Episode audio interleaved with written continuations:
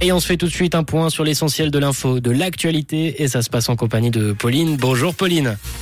Bonjour à tous. Hausse de 6% prévue pour les primes maladie en 2024. Les étrangers diplômés en Suisse pourront rester plus facilement et du beau temps peu nuageux cet après-midi.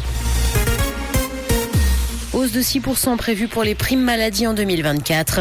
C'est ce que montre la première projection faite par Comparis qui promet une nouvelle augmentation substantielle de la facture. La baisse des réserves des assurances est d'ailleurs pointée du doigt.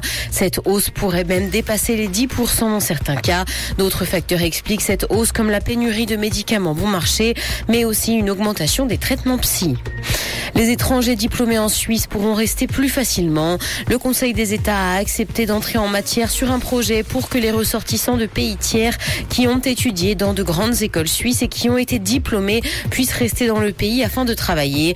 Le national avait de son côté déjà dit oui en mars dernier. Ce sont 4 à 500 personnes qui sont concernées et qui sont par ailleurs bien intégrées et disposent de qualifications professionnelles élevées vers une loi fédérale pour mettre en œuvre l'initiative anti-burqa. Il devrait être interdit de se dissimuler le visage en public en Suisse, mais aussi dans les lieux privés accessibles au public. Le national doit cependant encore se prononcer sur la question. Le projet du gouvernement prévoit que les contrevenants seront passibles d'une amende d'ordre de maximum 1000 francs. Des exceptions sont cependant prévues dans certains lieux comme les avions.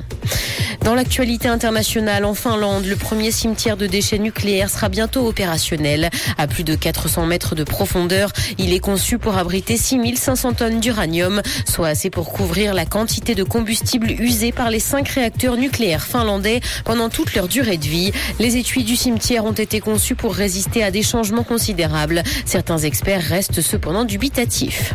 Une amende de 20 millions de dollars pour Microsoft pour avoir violé la vie privée d'enfants. La firme va devoir débourser cette somme afin de mettre fin à des poursuites de l'Agence américaine de protection des consommateurs.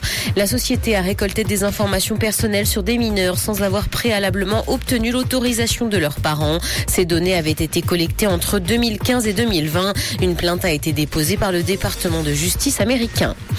Scène de ménage après la mort de Marion Gamme, le personnage de Raymond va avoir un nouveau partenaire. Les producteurs de la série diffusée sur M6 semblent avoir trouvé à qui il allait donner la réplique.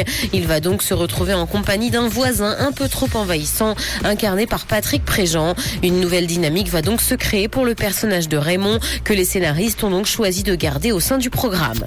Rouge.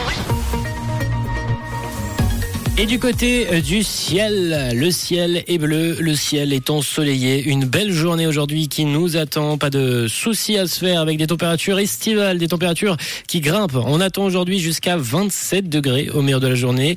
On va se mettre bien aujourd'hui. Hein. On va profiter, mais mettez-vous peut-être un peu de crème si vous sortez comme ça, bronzoté au bord du lac avec euh, un peu d'eau. N'hésitez pas à vous hydrater non plus. Une faible bise tout de même nous accompagnera. On ce mardi. Belle journée tout le monde.